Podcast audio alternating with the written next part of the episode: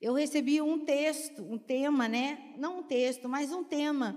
E o tema é prioridade. Qual é a sua?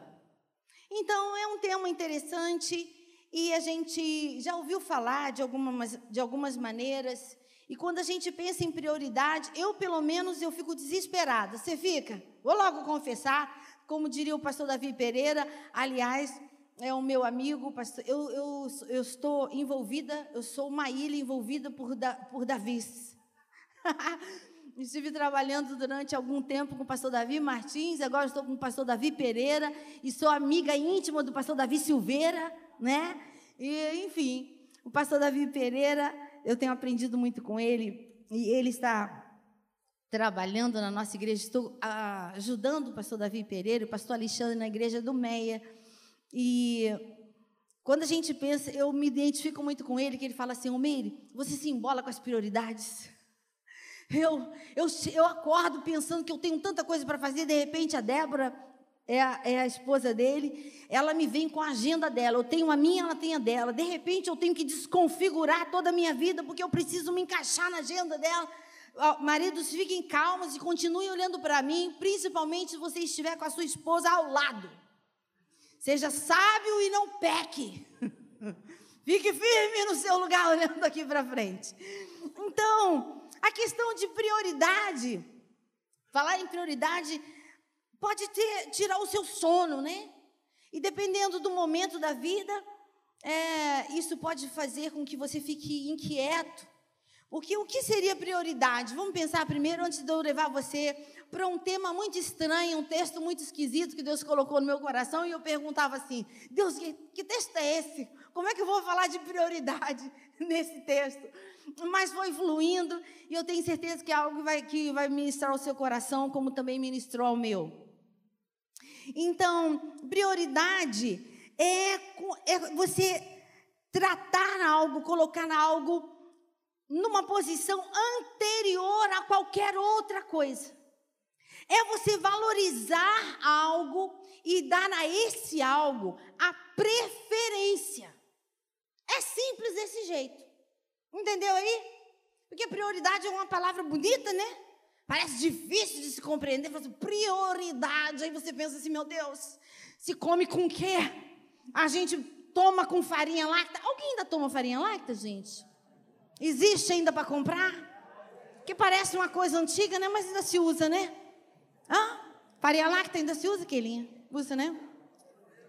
Não? Então, então, alguém pode perguntar, prioridade se bebe com o quê? Com farinha láctea? Não. Prioridade é algo que precisa começar a fazer parte da nossa vida. E mesmo que a gente não se dê conta, está na sua vida e na minha.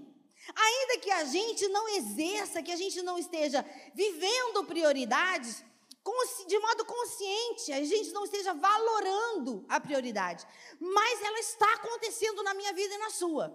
Você tem, ou você tem priorizado situações, ainda que você não esteja fazendo isso de modo consciente. Mas você tem, eu não vou perguntar, então fica calmo no seu lugar, que Satanás não vai ter oportunidade de te acusar. Eu não vou perguntar. É um tema, é uma pergunta para você ser questionado, para você se, se, posicionar. Mas olha, Deus tem algo gostoso para o nosso coração nesse momento, como Ele já vem fazendo desde que começou esse culto. Mas olha, a prioridade é exatamente isso. É definitivamente a atribuição de valoração a algo que o torna o primeiro da fila. A primeira ação da fila. Pensa aí como é que você começa o seu dia. A primeira coisa que você faz assim que você abre o olho é a sua prioridade. Mamãe, por exemplo, já contei, foi para o YouTube. Mamãe come uma bananinha. Né? Antes de qualquer outra coisa. Passei alguns dias lá com a mamãe é, em São Paulo, mesmo antes de ir para São Paulo, ela levanta um cadinho mais cedo, porque ela precisa do. Pode contar, mãe? Ela precisa de um remedinho tal hora, então, para não tomar de estômago vazio, ela prioriza. Ela decidiu acordar um cadinho mais cedo para dar uma forradinha, então ela vai devagarinho lá na cozinha, que está tudo apagadinho, porque ela é dessas, que desliga toda a luzinha azul, porque a luz da bichinha custa uma merreca, ela paga uma merrequinha de energia, né? Porque já decorou a casa e ela desliga tudo, né? Então é assim, ela vai lá no cestinho da banana, priorizou o quê? A banana. Então ela vai comer a bananinha, casquinha lá no lugarzinho certinho e volta para onde? Para cama. Então, o Brasil inteiro, que só o mundo saberá que a prioridade de minha mãe, a progenitora de pastora Mary, come uma bananinha. Ou seja, você tem a sua lembra aí agora, a primeira coisa que você fez, ou seja, você valorizou, você trouxe valor a coisa que você coloca na primeira, é o primeiro da fila. É a primeira ação, é aquilo que você atribui definitivamente como aquilo que precisa vir em primeiro lugar. No rol de ações, no rol de valoração, a gente tem que definir muitas coisas ao longo do dia. Então, você precisa pensar nisso muitas vezes ao longo de um único dia, de uma única hora. Eu preciso confessar, como diria o pastor Davi Pereira, eu falei nele, porque ele de vez em quando fala: o confessário está aberto, confesse. E toda vez que ele prega, eu confesso toda hora. Então, pensar nas prioridades do dia me dá dor de cabeça toda hora que eu penso. Mas eu já estou me organizando, tá?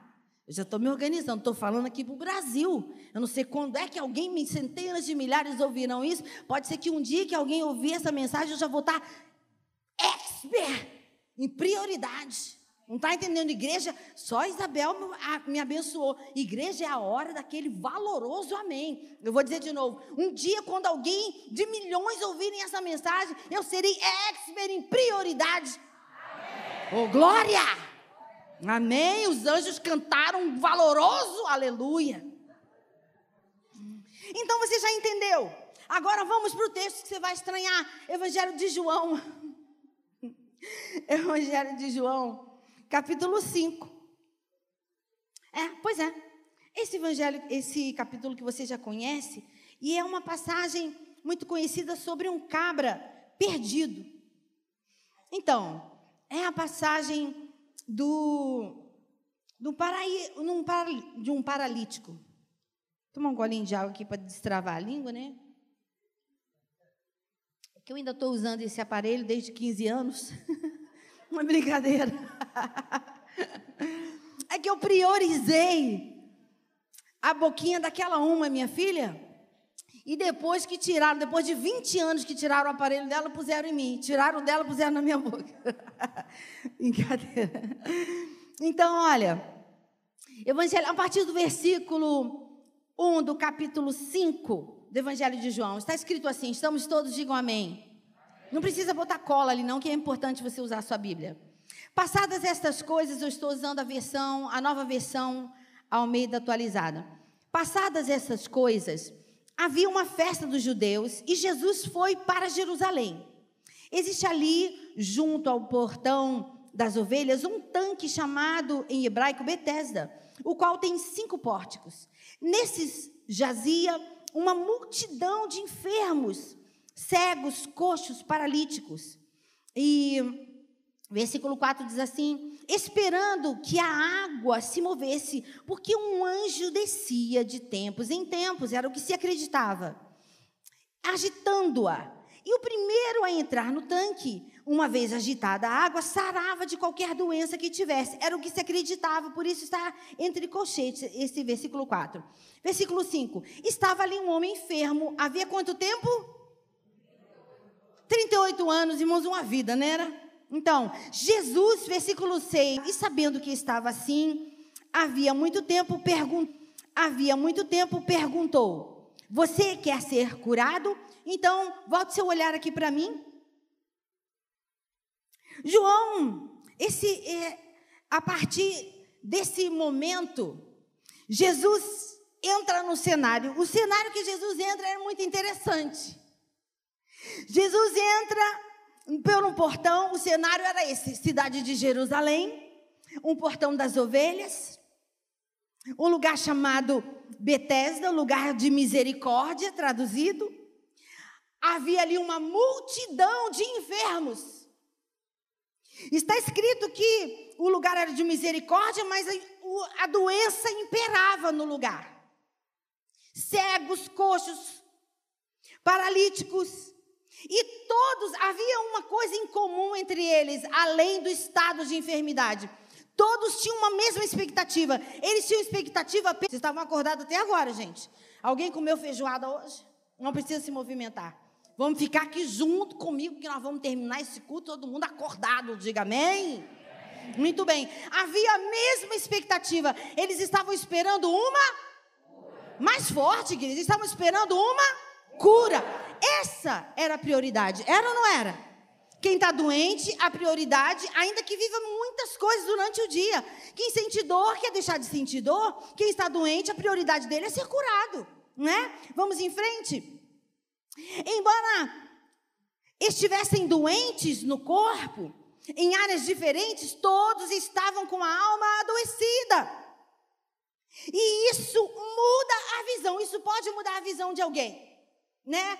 Já, eu não sei se você já teve a experiência de sentir dor ininterruptamente, de acordar. Ah, eu já, já acompanhei pessoas assim, ah, de mulheres são, mulheres têm a capa, homens, calma, porque eu sou mulher e eu estou com o microfone na mão, então eu vou falar o que eu quiser. Então, mulheres, mulheres são mais resistentes à dor, não quer dizer que elas não sintam dores, né? Homem sente uma dorzinha e já fica. Oh. Já começa a fazer a passagem. Ah, amor, estou vendo tudo escuro. Acende a luz. A mulher fala caridosamente: A luz está acesa! Não é assim que você deve falar com ele. Eu sei que dá vontade, né? Mas eu vou, eu vou, eu vou te atrasar de outro jeito, do jeito que você deve falar. Como a Isabel falaria para aquele lindo dela. Amor, meu amor. A Isabel falou no pastoria. Meu amor, todas as luzes da casa estão acesas. Não vês? Não entendes? Está tudo assim. A cidade está acesa. Eu não estou vendo, está assim. Não estou, não estou conseguindo respirar. O pastor aí dizendo que não está conseguindo respirar. Ele está mal, né? Eu estou com uma dor. Eu tô com. Vai, minha pastor. Apaga isso, irmãos. Está ao vivo, né? Jesus, misericórdia, eu tenho que acostumar com esse negócio de ao vivo. Então, aí homens começam a desfalecer porque a dor. E mulheres são capazes, voltando aqui, mulheres são capazes. Isso foi uma coisa que Deus fez. Porque lá em Gênesis, Deus enviou os homens e disse que eles tinham, eles precisavam ir a terra. Isso não era o papel, não seria o papel das mulheres. Eles precisavam sair, arar a terra, matar lá um rinoceronte, sei lá o que se comia naquela época. E passavam dias caçando e as mulheres precisavam cuidar da casa, varrer lá aquela tenda, aquele pó, e que não terminava nunca. Você pensa, hoje a gente tem porcelanato, a gente tem tudo em casa, com aspirador. Você aspira a casa no outro dia, aquela coisa do pó está lá de novo. Eu não consigo me imaginar. Eu não consigo me imaginar naquele tempo. Você tendo que passar aquela vassoura de ramozinhos de, de, de quê? De trigo? Do quê? De capim seco?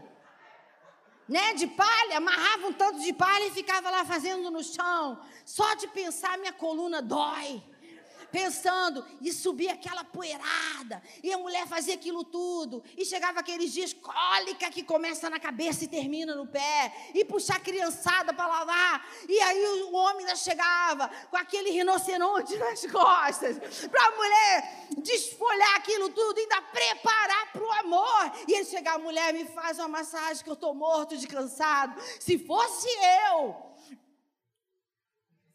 possuída do meu eu, sem a cruz, eu diria: é verdade que você quer comer o rinoceronte.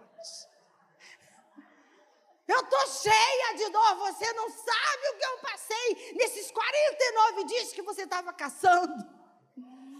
A questão é que o Senhor nos capacitou, porque sabia que nós teríamos toda essa esse, esse desafio de gerir a casa, de cuidar dos filhos, de passar dias dentro de casa e ainda ajudar nesse tempo de agora, ainda temos que ajudar na, nas finanças. Então, as mulheres têm condição de passar pela dor, ainda que ela seja muito aguda. Mas a constância da dor muda o olhar. A constância da dor deixa, pode deixar alguém apático e pode afetar a visão, o olhar quanto à esperança.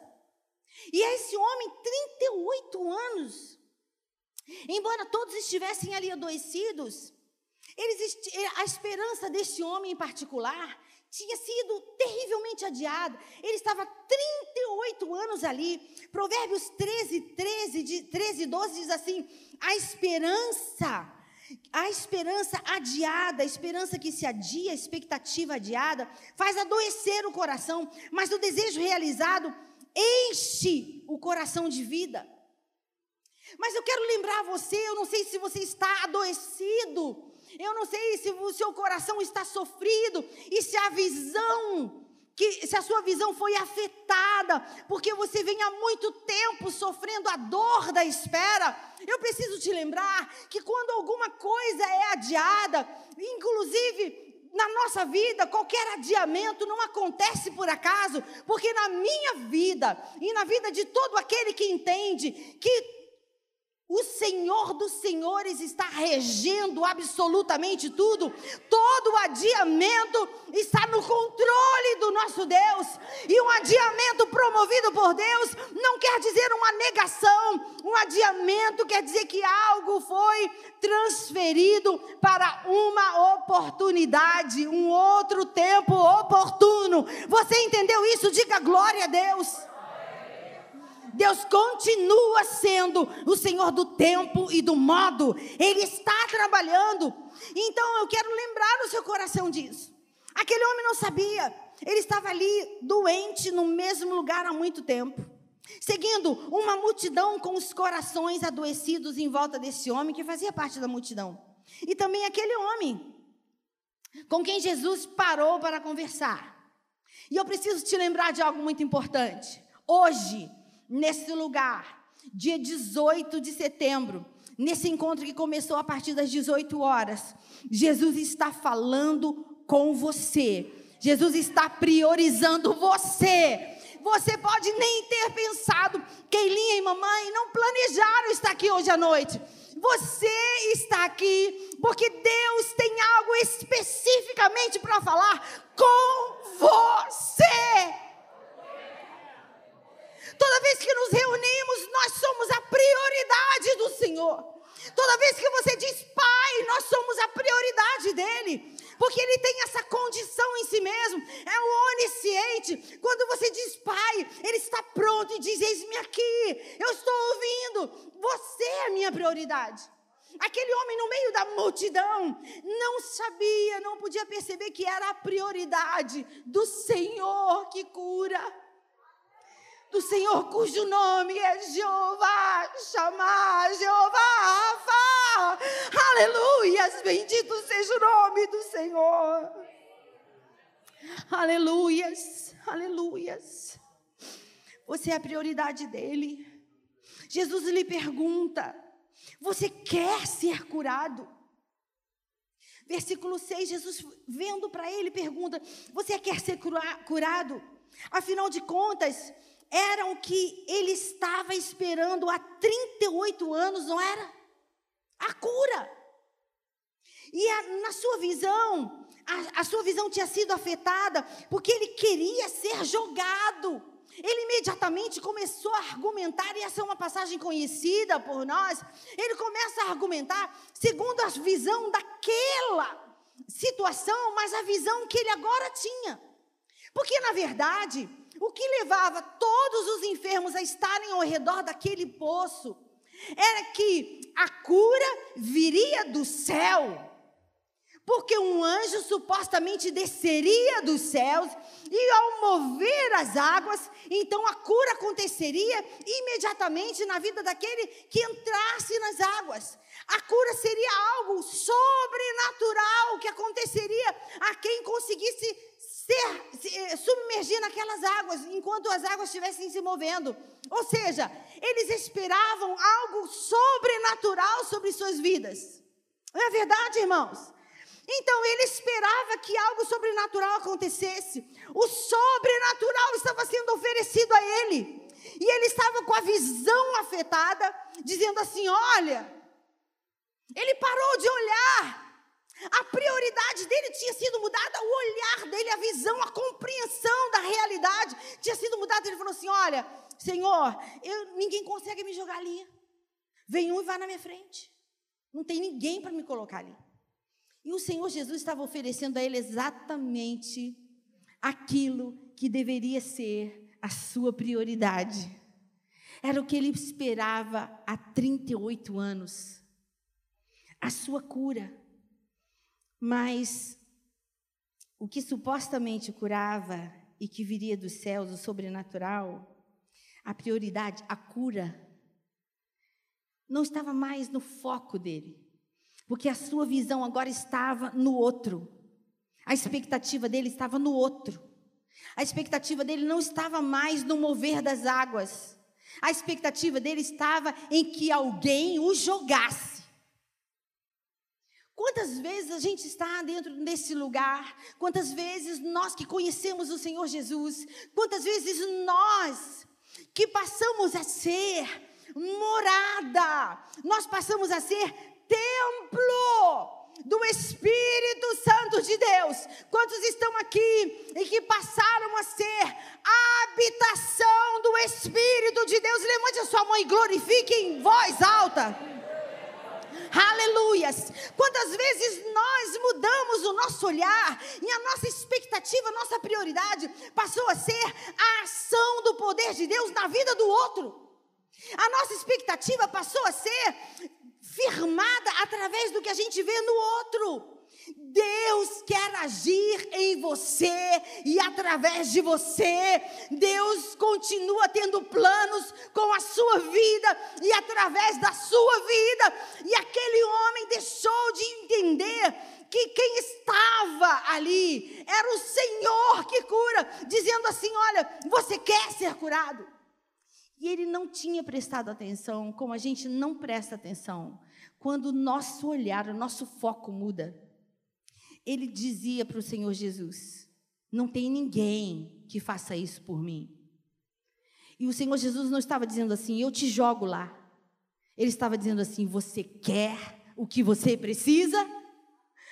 Não é em pessoas. Os pastores não podem fazer por você o que você precisa.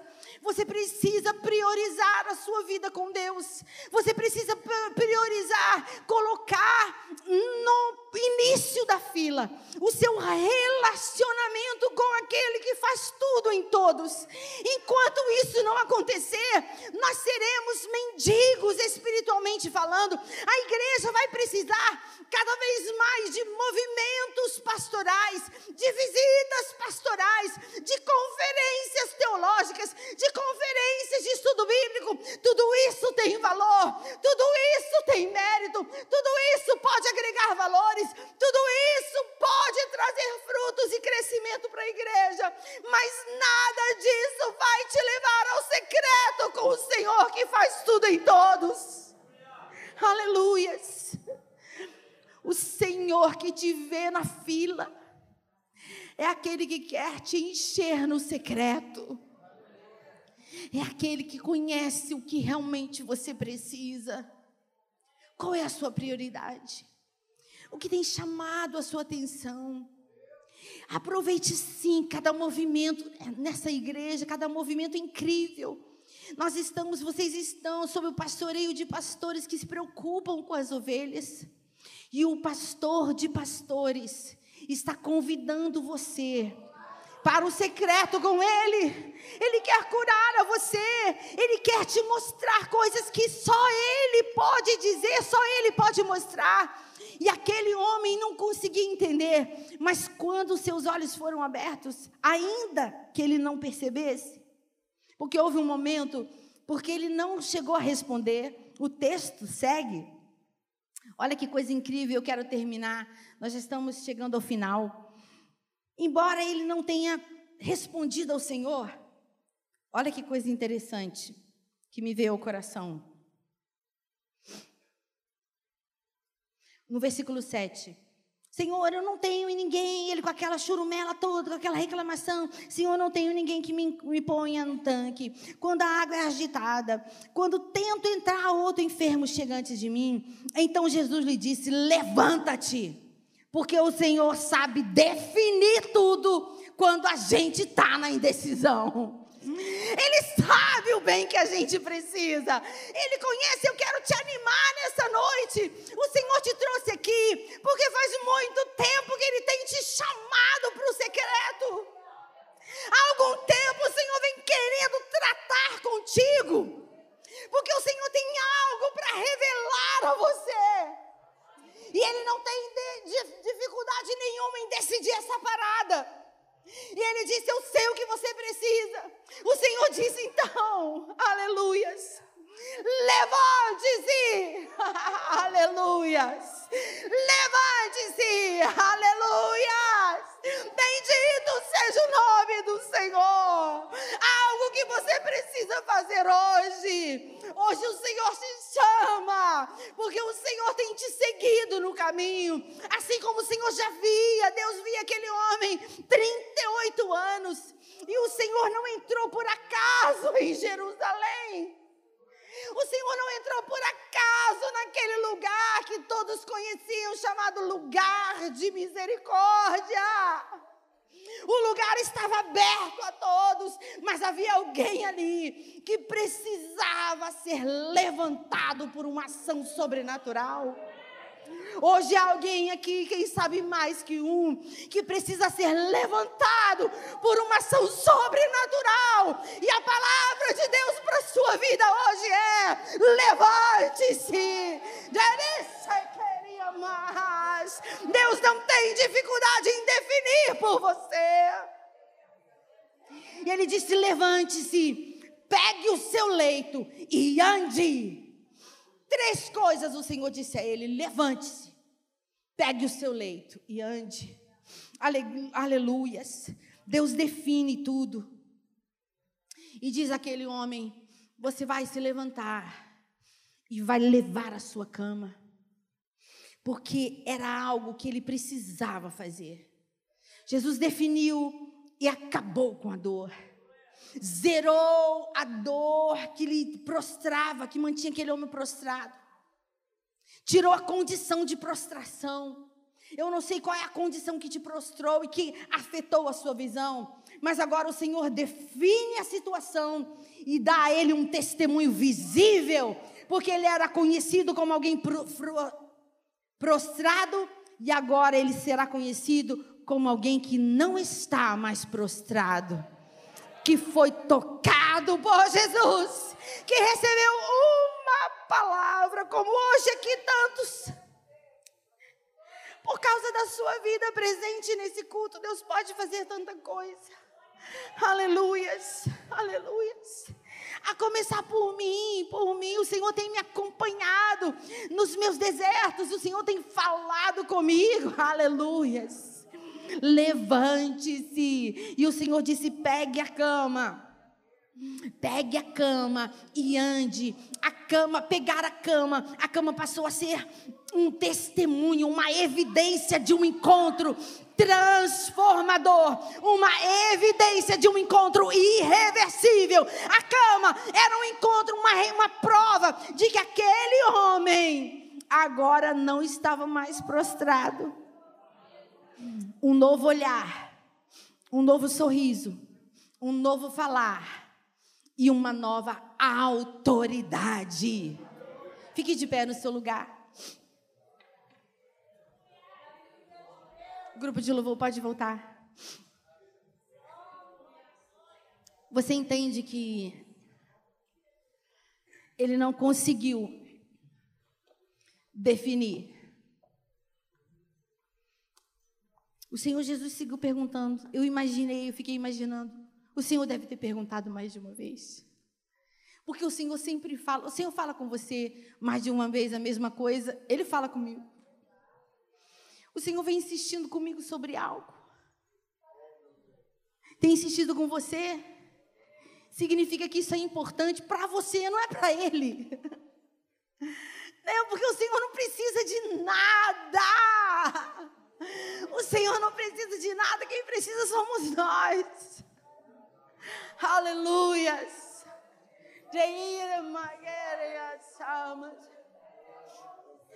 Você esteve no lugar que você está por algum tempo. Mas o Senhor está definindo hoje um movimento. Aleluias. Ele não tem dificuldade em definir, porque Ele é Senhor e ponto. Diga aleluias por isso. Aleluias. Ele é Senhor. Aleluias. Mas ele disse àquele homem: pega a sua cama. Uma ação, uma obediência. Então o Senhor vai te dizer o que é necessário. Qual é o movimento que ele cumpre? Qual é a ação que será testemunho desse encontro com o Senhor, que muda agora essa condição, para que todos que te virem levando a cama, saberem que Ele definiu, mas a glória é dele e o testemunho será seu. Diga glória a Deus por isso, aleluias, aleluias. Levante as suas mãos e glorifique o Senhor. Aleluias. Você é a prioridade do Senhor. Todo dia, 24 horas por dia. Aleluias.